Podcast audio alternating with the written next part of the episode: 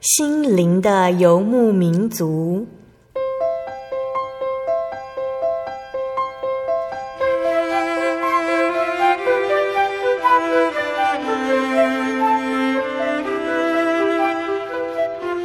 在这个谁都不管谁的后现代社会里，每个人的心灵都是游牧民族。成长的过程就是寻找的过程。每一颗漂泊的心灵，其实都在寻找生命的绿洲。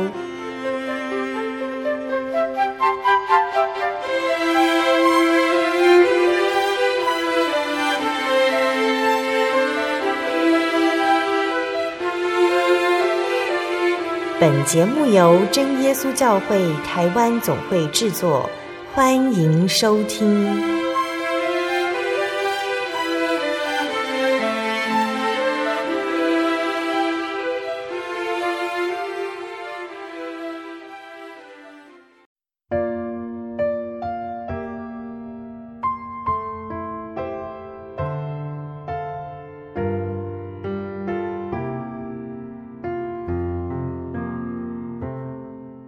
Hello，所在空中的听众朋友们，大家平安，欢迎收听今天的心灵的游牧民族，我是贝贝，很高兴能够在空中和大家见面呢、大家这个星期过得愉快吗？在节目开始之前，贝贝想和听众朋友们分享一句圣经经节，是记载在圣经约伯记二十三章十节。约伯记二十三章十节，然而他知道我所行的路。他试炼我之后，我必如精金。那个闪闪发亮，我们称之为黄金的美丽东西，它不是一开始就那么漂亮的。大多数的黄金都是来自于很深的地底，嵌在坚固的岩石中。为了取出黄金呢，炼金的工人他们有很多的方法，其中一种呢称为灰吹法，它是用高热让黄金和其他物质分开。岩石经过溶解和冷却，纯金就会留在熔炉的底部。黄金的价值取决于 K 数，K 数越高越有价值，也越柔软。最昂贵的黄金呢是二十四 K，用手指就能够折弯。那贝贝刚刚跟大家分享的约伯记二十三章十节，在今天的经文里面呢，约伯表达了他对神的试炼的信心。约伯知道。自己只要接受神的淬炼，就会变成了纯金。同样的道理，当然也适用于我们。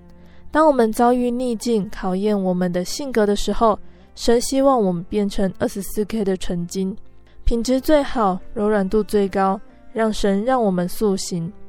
当我们感觉困难和麻烦，它从四面八方涌进来，我们要保持耐心，求神告诉我们。他打算如何利用这些处境来软化我们，依照他的计划塑造我们。神希望我们成为二十四 K 的基督徒，为神来闪耀发光。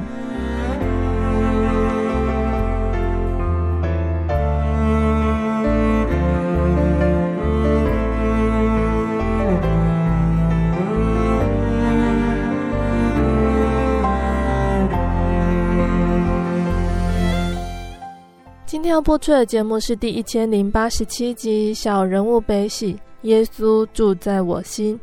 节目邀请了真耶稣教会张新教会的刘佩岑姐妹来分享她的信主经过。那佩岑姐呢，原本是在传统信仰家庭中长大的，可是她对于各路的神明，她也只会拿香跟拜，一直都学不会要怎么跟神明祈求。那当佩岑的汉属真耶稣教会的先生结婚，在婆婆的带领之下，她接触到了真耶稣教会，也因着福音主的人爱心关怀，最后一家人都受洗归入主耶稣的名下，信仰凝聚了他们一家人的感情。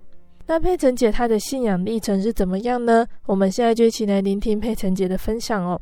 那贝贝先播放一首诗歌，诗歌过后就会请佩岑姐来和大家分享她的见证。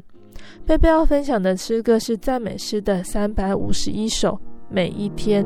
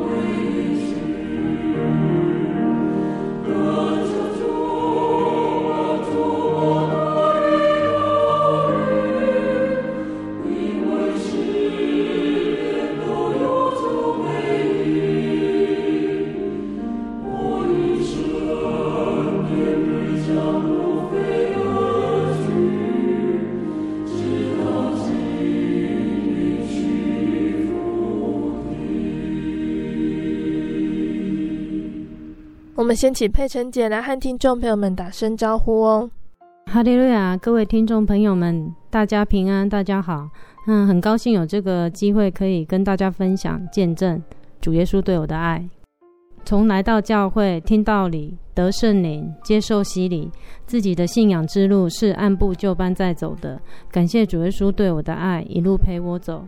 那现在就跟大家分享我信主的过程。我原本也是在传统的信仰家庭中长大，可是对于各路的神明呢，我我也只会拿着香啊，就磕三个头啊，啊跟着别人拜啊，我一直都学不会要怎样念那些神明的名字啊，啊怎么求神明来保佑我啊？对于神明就是无感，没有什么感觉啦，而且我一直都没有办法忍受香烟的味道，就是闻了就是不舒服，觉得呼吸困难。每次啊，都只想要赶快从庙里走出来啊！一直到认识我的先生，我们是在同一家公司上班啊。当他跟我说他是基督徒，不用拜拜啊，当时我也很天真的认为这是一个很好的择偶条件之一啊。因为拜拜真的是一件很麻烦的事啊，要记一堆日子啊，啊又要准备拜拜的东西啊。那很感谢主哈。我的父母算很开明啊，对于我要嫁给基督徒，虽然虽然没有很很认同，但是也也很很尊重我的选择啦。所以后来我们就在九十五年结婚了。那结婚之后啊，问题就出现了，因为其实对于先生的信仰，我当时并不是很了解，只知道不能拜偶像，不能吃拜拜的东西。根本就不知道什么是真耶稣教会，所以当婆婆希望我守安息日上教会，对我而言哦，就是晴天霹雳啊，就是很大的。因为虽然我有周休二日啊，但是我根本就从来没有想过要去教会，觉得放假就是要休息，为什么要去坐在那里听道理、唱诗歌，而且是一整天的聚会，那时间都浪费了。而且重点是我的先生，他也是很久没有去教会了。那我就觉得，为什么我就要去？所以就一直跟婆婆推脱啊，就信仰是自由的啊，希望他不要勉强我。那几次之后，他也就没有再勉强我了。嗯，其实我，其实我的婆婆啊，她始终都没有放弃啊，也常常在祷告，总希望有一天我们夫妻都能再上教会。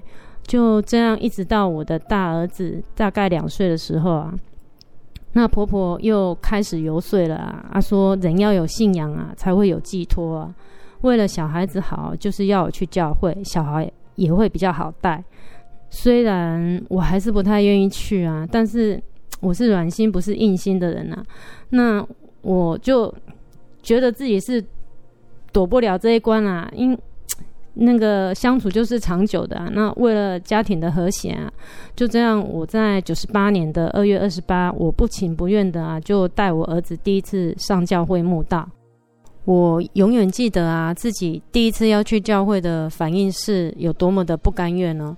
我很生气啊，就也很用力的打开衣橱啊，然后嘴里也一直念着说：为什么要勉强我啊，强迫我啊？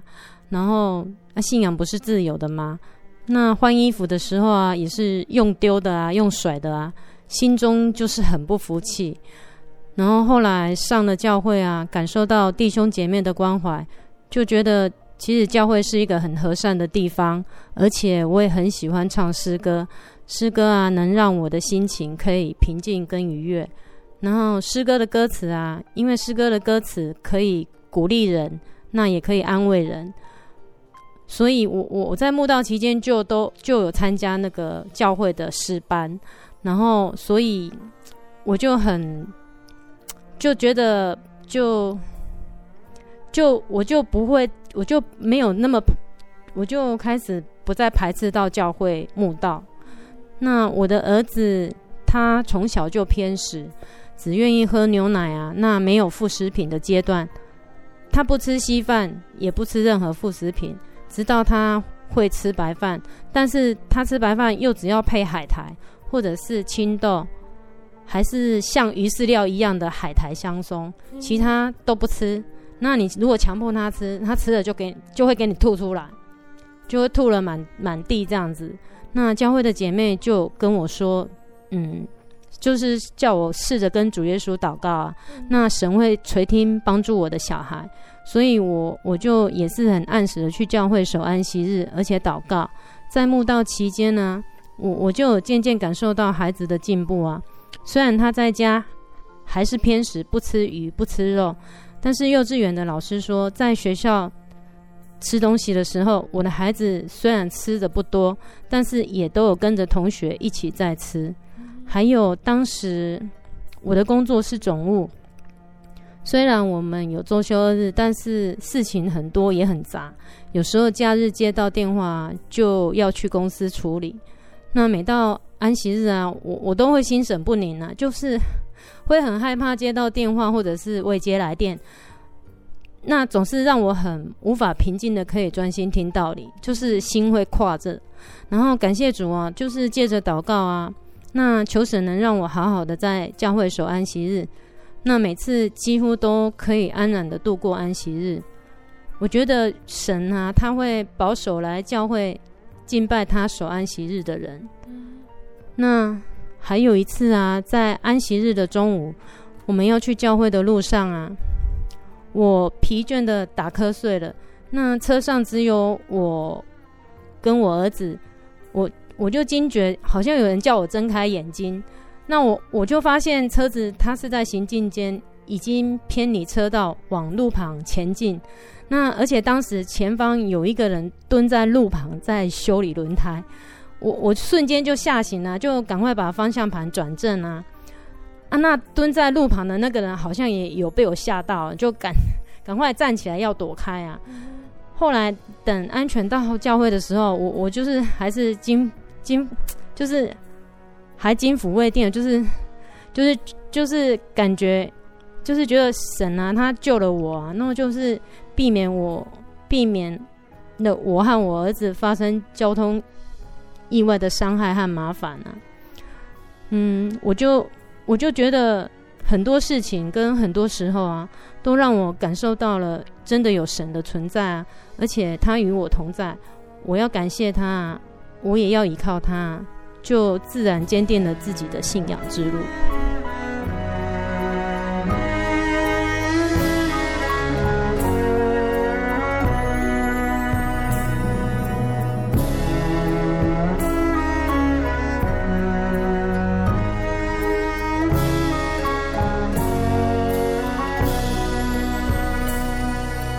那在往后的日子里啊，福音组的人呢、啊？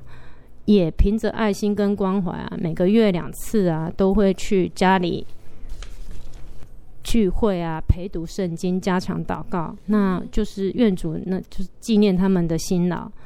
那感谢主啊，在婆婆的盼望下，在我和孩子的动之以情下，就还有福音主的关怀，更重要的是在神的慈爱怜悯下，然后借着圣经的话感动我先生啊，那就。让他在我墓道之后两个月啊，也重新就回到教会啊，然后回到主的怀抱嘛。那感谢主的慈爱跟成全啊，就凝聚了我们一家人的信仰啊。那佩岑姐对于求圣灵有什么样的体验和心情呢？对我来说，那个真耶稣教会是一个有圣灵的教会。一开始我真的不相信呢、啊，觉得很奇怪，为什么舌头会发出那种声音，还有那个身体会震动，感觉圣灵是练出来的。不过其实我很快就有圣灵感动的感觉，那双手会震动，但是因为我不愿意相信呢、啊，就抱着怀疑的感觉。主动把手停止震动啊！当人的意念高过神的意念呢、啊，神就会离开你啊！从此之后，我就不再有圣灵感动的感觉了。那所以更别说要得到圣灵了。那随着道理越听越多，你就会希望可以得到圣灵啊！借着圣经的话。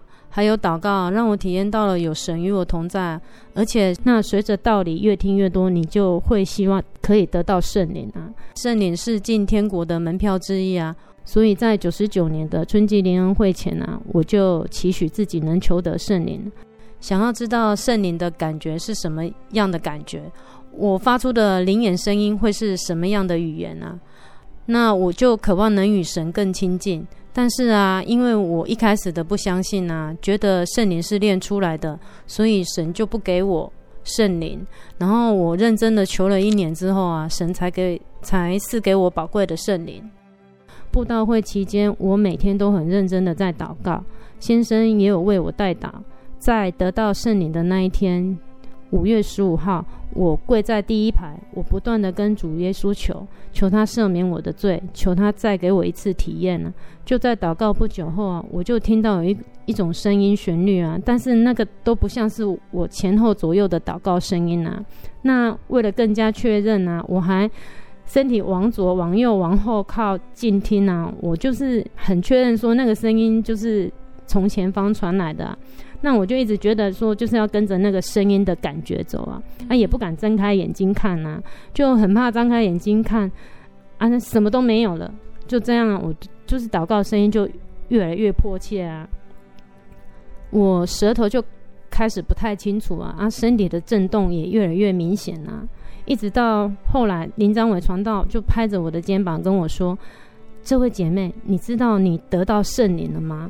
那现在啊，你可以把你心里的话都告诉主啊。那从那一刻开始，我我我那个眼泪就一直不停的流啊。那可是我心里就很轻松啊，那就是有一种那种得到释放一样的喜乐啊。那感谢主的成全跟带领啊，然后自己才会觉得说啊，其实求圣灵也。”真的不难啊，就是你要相信啊，然后有心恳求啊，主他就会成全。佩岑姐是在什么时候决定要受洗？嗯，虽然已经得到圣灵了，但是我并没有马上受洗，因为那时候我的工作是总务，那都必须要准备一些拜拜的东西。嗯、如果要受洗，心里总是就是存着敬畏的心啊，不知道这样有没有犯了神的诫命啊？所以就暂时没有受洗，祷告求主开路啊。后来问了注目黄文生传道，传道就说只要没有拜偶像，没有吃拜过的东西就没关系啊。那是你的工作，神都知道的。所以心里头的疑问放下后，就决定在一百年的春季灵恩会报名受洗。虽然报名受洗的哈，但是还是有经历了一些阻碍跟波折啊。受洗那一天呢、啊，原本公司强迫要加班呐、啊，但是也是靠着祷告求主开路啊，就后来终于可以顺利受洗。嗯、那受洗那一天呢、啊，风很大，我本身很怕水啊，也很容易紧张啊。但是要受洗的时候，我很平静，也很喜乐啊。那让我更喜乐的是，那个我儿子跟我一起受洗的时候是四岁多啊，那他一被抱下水就很兴奋啊。那传道也还没准备好，他就。一直要往水里去啊，嗯、那受洗起来也是一路一直笑眯眯啊，笑到一直去换衣服啊，那就是看着他的笑脸，就是让我很感动啊。那就是感谢主啊，我们就是在一百年的四月十六号，我们母子两人就顺利受洗啊，然后归入主内啊。嗯、然后婚后啊，我们觉得小孩有生就好了，不想压力变大，影响生活品质。而且我们两个年纪也不小，所以不过自从我来到教会听道理之后，又看着教会的姐妹生完小孩啊就受洗带来教会守安息日啊，我我是有点羡慕。然后我先生也跟我提过好几次说想要再生一个小孩的念头，但是我后来也是以我的工作太忙啊，那压力太大，为由而拒绝他。那那时候。我和我的先生还在同一家公司上班，那也有十三年多了。自从我接下总务啊，还要兼任仓库的工作哦，事情就多的都处理不完啊。每天工作都超时啊，特休也都休不完。那假日只要手机响起啊，就害怕是公司打的。生活重心全在公事上，长期下来身心压力都很大。那我的主管是一个 EQ 很低啊，然后做事情看情绪又很机车的人啊，讲的话都很难听，很伤人啊。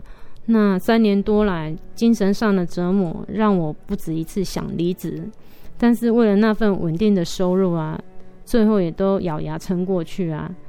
在一百年的时候啊，又发生了，在工作上面又又发生了两件让我很。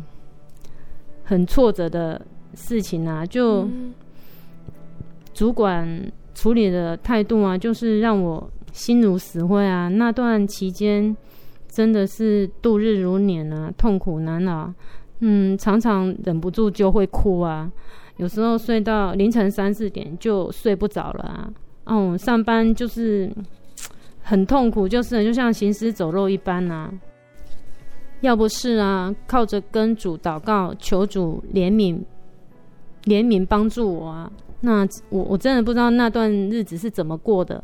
那我的处境，我的苦啊，先生都知道，也很舍不得我，所以他这次很坚持说，希望我可以看开一点，不要做了，工作再早就有，钱啊够用就好。我想了很多，也常常流泪问主啊，啊，我就已经很尽心尽力在做。这份工作，那为何我就是要反复受到那个欺压与人身攻击啊？啊，也曾经问，哭着问我先生啊，啊，如果我这次就退缩离职了，那主会不会认为说我不够坚强忍耐啊？那如果除了再继续忍耐啊，那我还有别的路可以走吗？那我就是会觉得说，我要怎样去脱离这痛苦的深渊呢？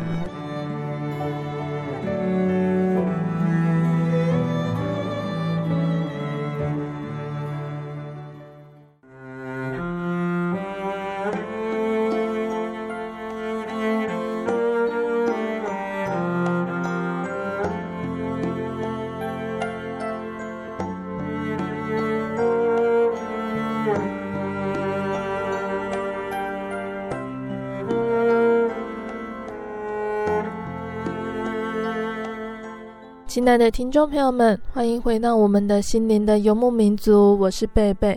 今天播出的节目是第一千零八十七集《小人物悲喜》，耶稣住在我心。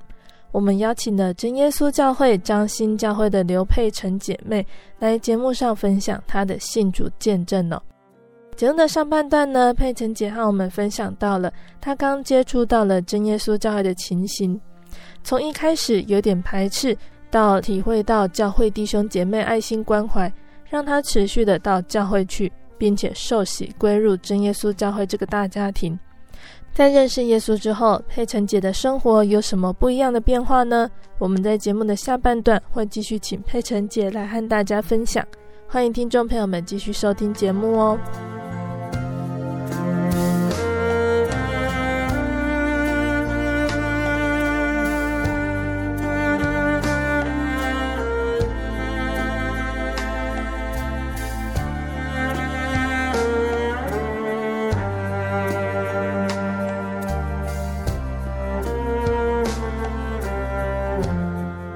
上半段节目最后呢，佩珍姐跟我们提到了你在工作上受到很大的压力和挫折，最后是怎么决定离职离开工作岗位的呢？嗯，虽然我也很想离开，但是对未来我很彷徨啊，一直没有勇气提出离职。期间呢，我们夫妻将这件事情放在心里祷告，求主能为我开路。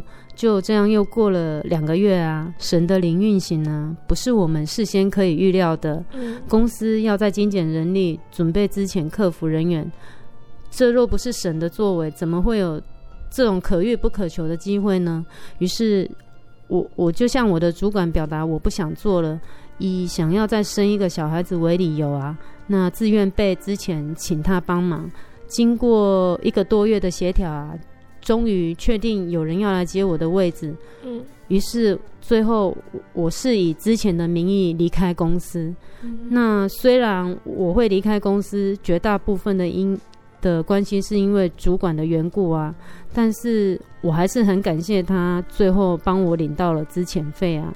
也许是三年多来对于他的欺压，我从未顶撞过所换得的吧。嗯、那圣经上面有说要爱你们的仇敌啊，为那逼迫你们的祷告啊。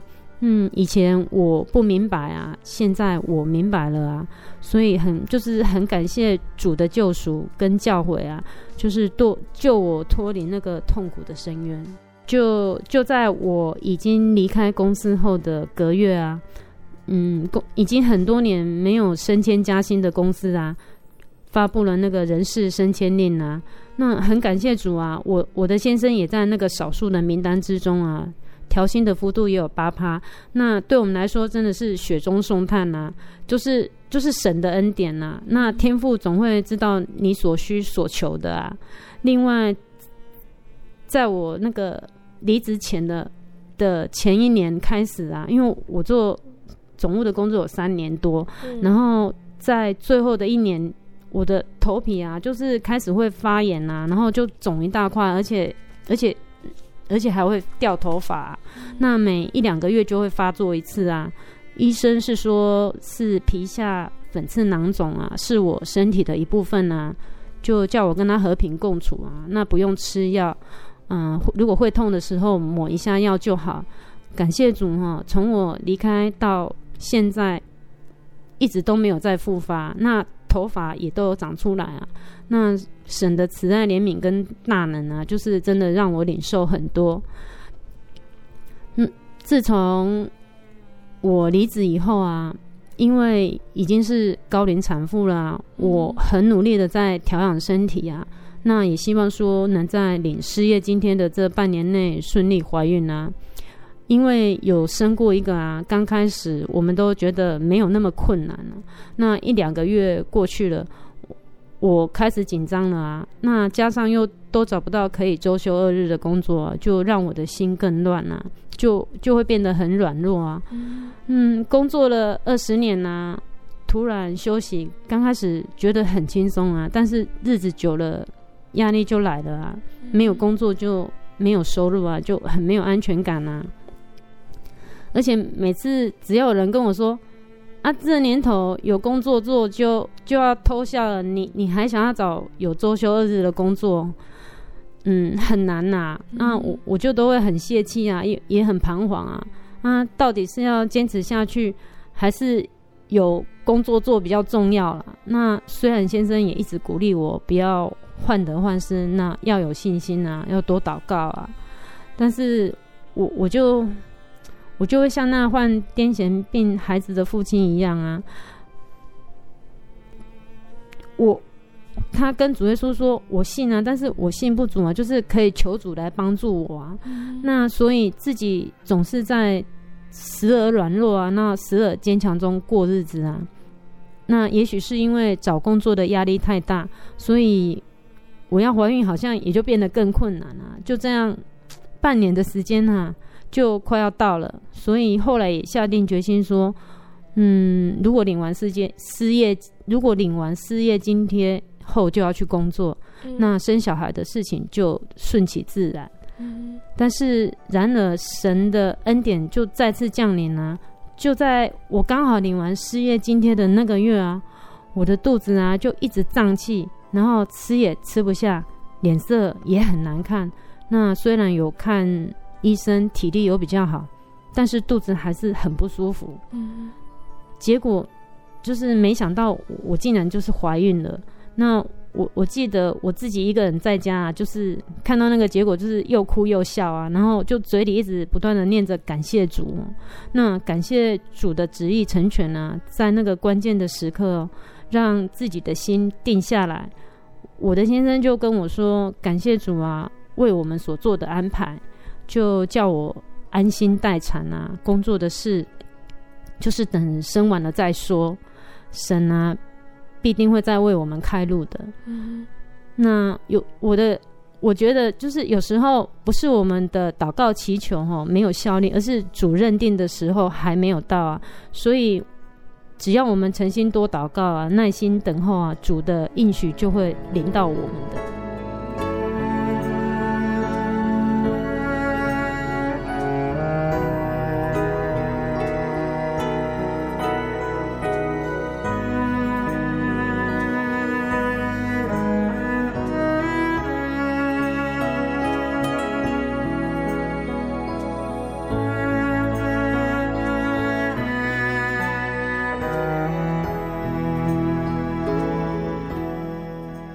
感谢神的带领，佩岑姐虽然受到工作上很大的压力，但是最后可以顺利离职。信主之后恩典满满，佩岑姐接下来想和大家分享什么样的见证呢？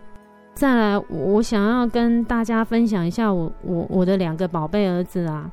那我的大儿子玉为是一个很顺服听话的小羊啊，嗯，今年是小小学五年级哈。那他还没有四岁的时候，他就可以安静的坐在前排和我一起在会堂聚会。那从小即使月考啊，或者是感冒啊，他也从来不会轻易的在晚间聚会啊跟主耶稣请假，就是都说他要去这样子，在。在，所以他其实，在课业的学习成长上啊，也都能够蒙主的保守和祝福啊。那我我的第二个儿子子维，嗯，今年要上幼稚园中班，他很爱讲话啊，也很喜欢唱诗歌。那两岁多就会念祈祷文，也会念台语版的祈祷文，而且紫薇她有着最单纯的信心哦，有时候都会讲出一些。不可思议啊！就是经典的话啊。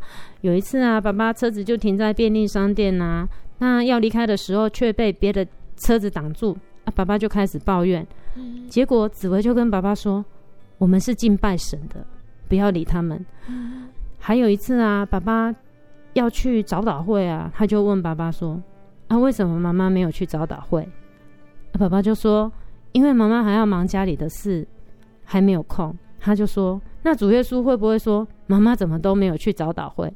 爸爸就说不会啦，感谢主。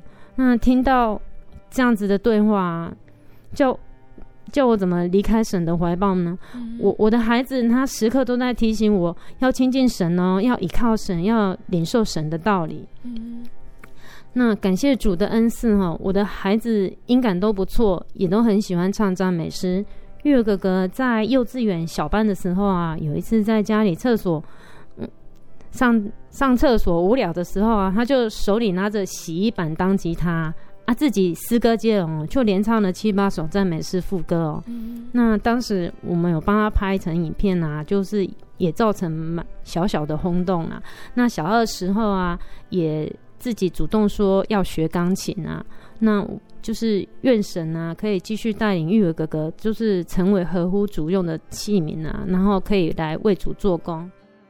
那讲到紫薇弟弟啊，他的音感也很好啊，声音又洪亮啊，啊，很多赞美诗的副歌也都能跟着一起唱啊，而且他还是一个小小播音员哦。嗯、那在今年的五月三十一号，紫薇跟着爸爸去发传单哦，在车上听到播音员的声音呢、啊。那就深深的印在脑海之中啊！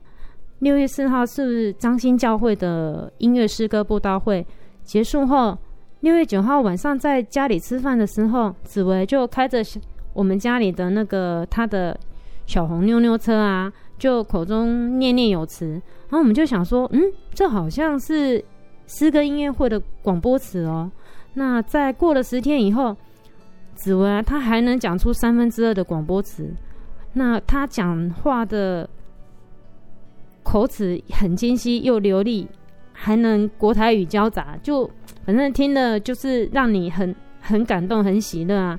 小孩子的学习是潜力无限的哦。嗯，我的孩子都很喜欢来教会，有时候我们大人下班了之后会累、会懒惰、会找借口啊，就不想要去晚间聚会。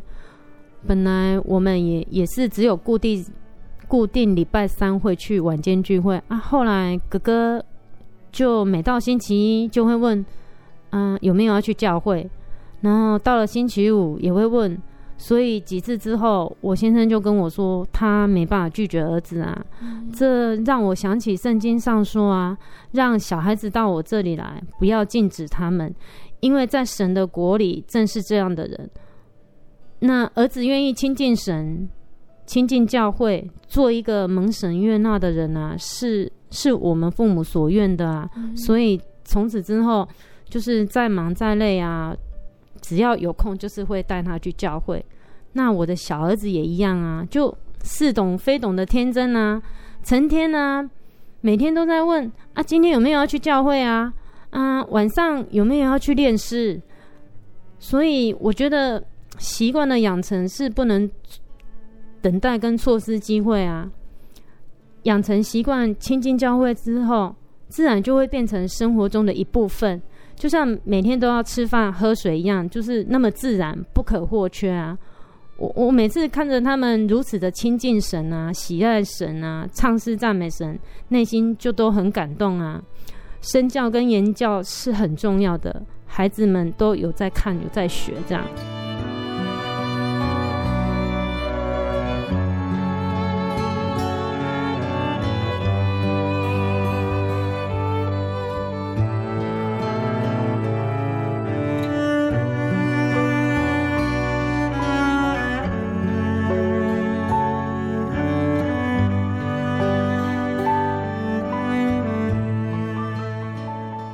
这整集的见证里面呢，我们聆听到了佩岑姐从还没有认识耶稣到慕道受洗的过程，觉得耶稣真的爱佩岑姐哦，带给佩岑姐相当多的恩典和福气。嗯，一路走来啊，就是回想我信主的过程啊，刚开始就是觉得自己有点上了贼船的感觉，嗯、就没有了解的很清楚嘛，啊，傻傻的就嫁了，那变成说后来。好像不得不来信主一样啊！但是神的旨意啊，原是好的。其实，在我决定嫁给我们家许明华弟兄的时候，主就已经拣选了我啊。那我还有什么好抗拒的呢？嗯、我我觉得就是要顺从、顺服，嗯，专心仰赖主，就就如圣经上所言。倚靠耶和华，以耶和华为可靠的那人有福了。他必像树栽于水旁，在河边扎根。炎热来到，并不惧怕；叶子仍必青翠。在干旱之年，毫无挂虑，而且结果不止。这是耶利米书十七章第七节到第八节所说的话。这是我婆婆送给我的圣经，在首页勉励我的话。以前我未信主的时候啊，如果遇到苦难，因为不会拜神明，也不会求，总是靠自己来调试心情。现在信主之后，就是知道有神的爱可以依靠啊。虽然一样有苦难啊，但是只要借着祷告啊，自己的心里就会有平安跟喜乐。那因为我我本身就是也是比较容易缺乏安全感呐、啊，就是。想很多的人，然后总是比较容易会为生活忧虑啊，就会变得比较软弱啊。嗯、那每次经过传道讲道啊，或者是圣灵圣经道理的勉励啊，我就会告诉自己，其实就是就是现在都会觉得说，就是凡事只要懂得知足不及不比较啊，那世俗上所追求一切美好的物质啊，就不是问题啊。那我就是很感谢主说。可以加添我这些力量啊，就是让我凡事都能够做然，都能够知足这样子。嗯，我要感谢我婆婆对这个家的付出啊，那感谢她的不放弃，才能把我们夫妻带来教会信靠主。然后感谢我先生，我我我比较悲观，比较没自信啊，那他是一个乐观又有信心的人啊。那就是会时常勉励我说要有信心，要懂得交托。我要感谢神啊！我我常常觉得说，我的两个儿子就好像是神派来的小天使啊，借由他们让我从神那里体验领受的就更多啊。就是看着他们在教会的成长，总让自己很感动喜乐啊，是激发自己要更与神亲近的那个动力。所以就嗯，让我这个。半路信主的人哈，就能更懂得交托跟依靠神。我觉得神真的很爱我啊，就是拣选了我嫁给我先生。虽然我软性逃避了两年多才开始慕道啊，但是神都没有离开我跟放弃我，就让我的人生啊就有了那个依靠跟盼望啊。那神真的很爱我，就是让我有勇气离开待了多年的公司，而且又应许。赐给我第二个孩子啊，让我的家庭信仰更美、更圆满。神真的很爱我啊，就是让我年届了四十岁啊，在家里休息一年半啊，还能找到一个可以守安息日的工作啊，嗯、那得以带着孩子来到教会啊，就是领受神的爱和赏赐啊。真神真的很爱我啊，保守看顾我们一家人平安喜乐啊。生活中有很多的小见证啊，主的恩典满满，要数算，要纪念。愿主以慈爱怜悯心呢，保守我们全家人的信仰啊，一直走在主路上，直到天家。生活中处处是主的恩典，平安跟喜乐就是见证。希望借着这个机会，收音机的听众及慕道朋友都可以跟我一样来认识神、体验神、领受神所赐的平安与喜乐，感受神与你同在。今天的分享就到此。愿一切的颂赞荣耀都归于天上的真神，哈利路亚，阿门。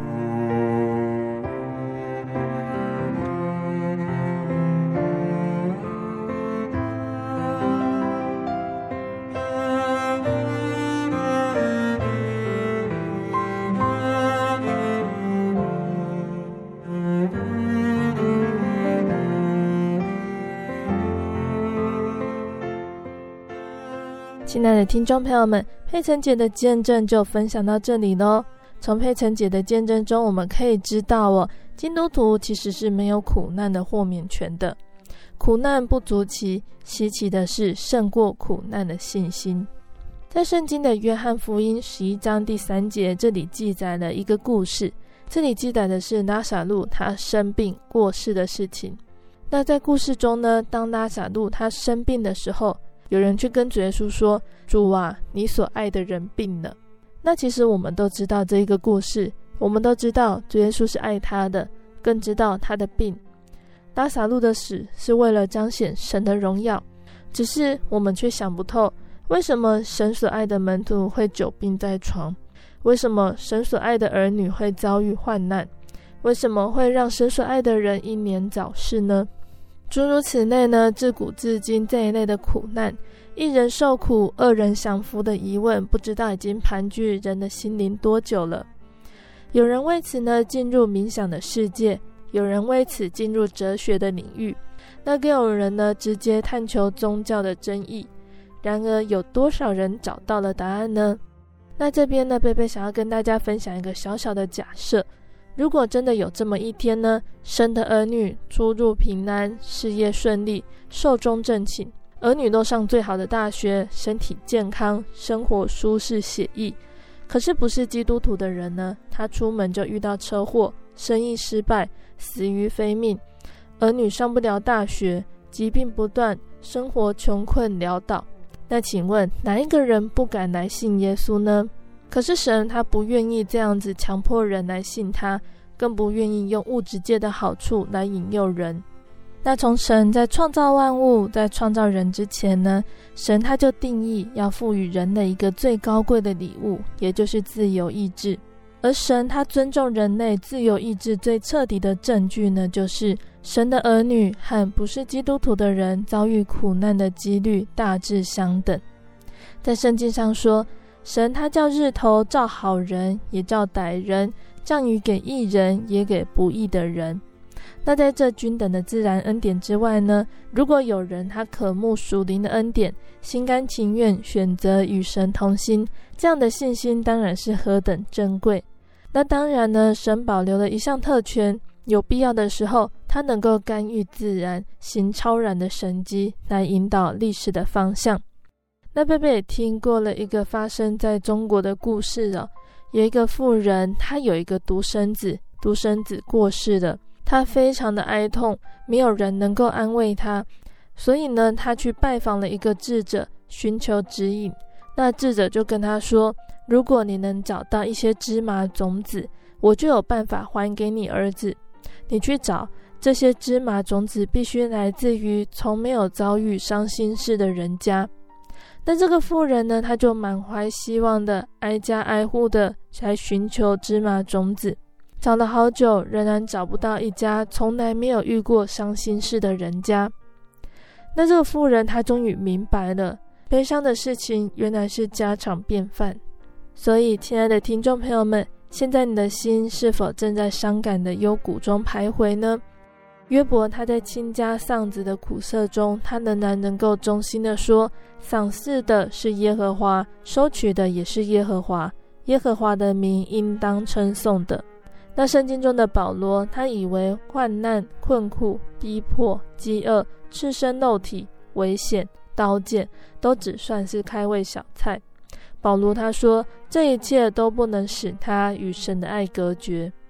那耶稣的门徒彼得呢？他也知道苦难是通往宝座的捷径，苦难不足为奇，稀奇的是胜过苦难的信心。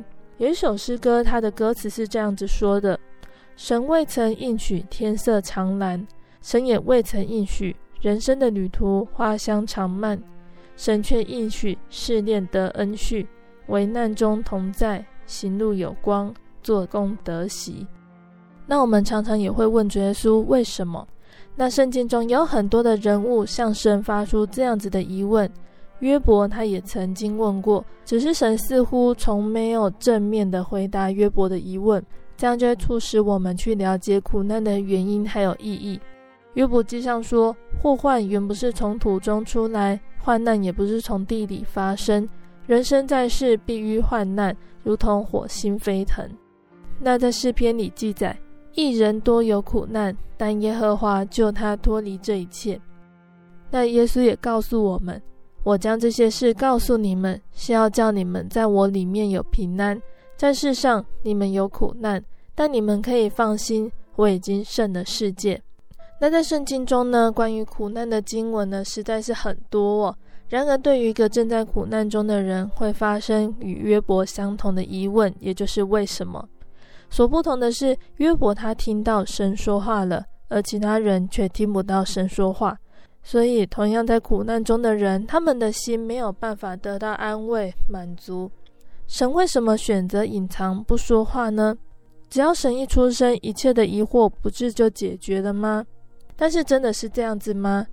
神他曾经选择明白的指示以色列百姓当怎么做，甚至用神机大能来带领他们。但是神很失望，因为神的百姓在遇到患难的时候，依然选择侍奉别的神。后来呢，神借着先知的口预言传警告。到了新约时代呢，尤其是使徒时代以后，只见信徒受苦，不再见神出面说些什么。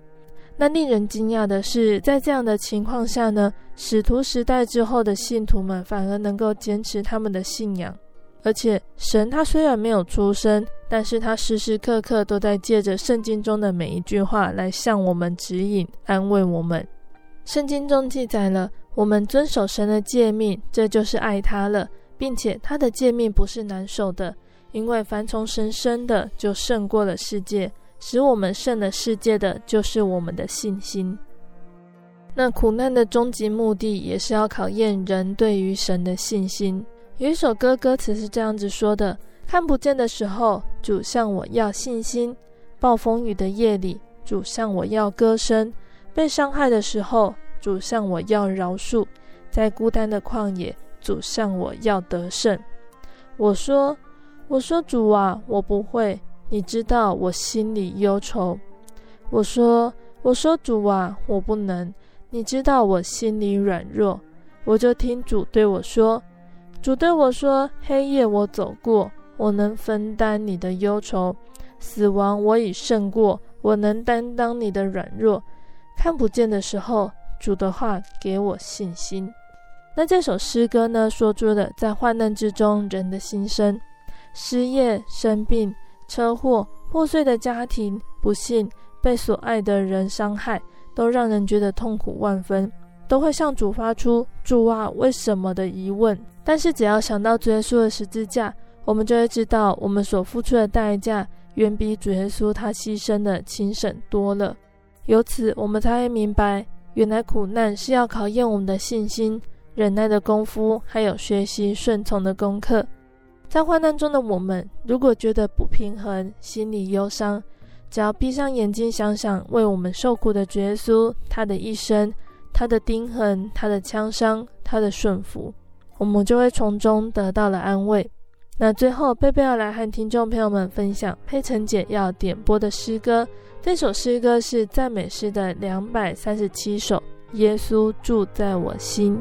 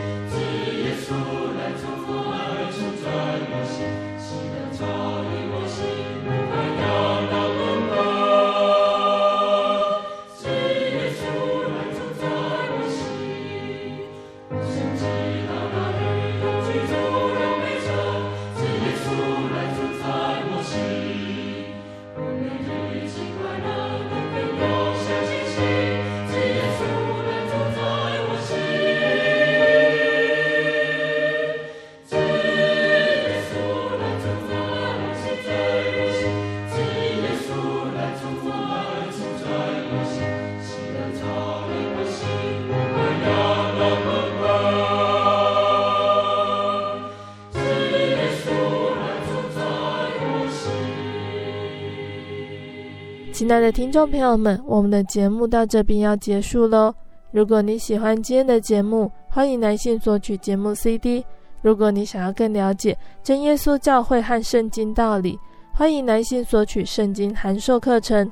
来信都请寄到台中邮政六十六至二十一号信箱，台中邮政六十六至二十一号信箱，或是传真零四二二四三六九六八零四二二四三六九六八。谢谢你收听今天的节目，我是贝贝，我们下个星期再见喽。我的心是一只鸟，飞行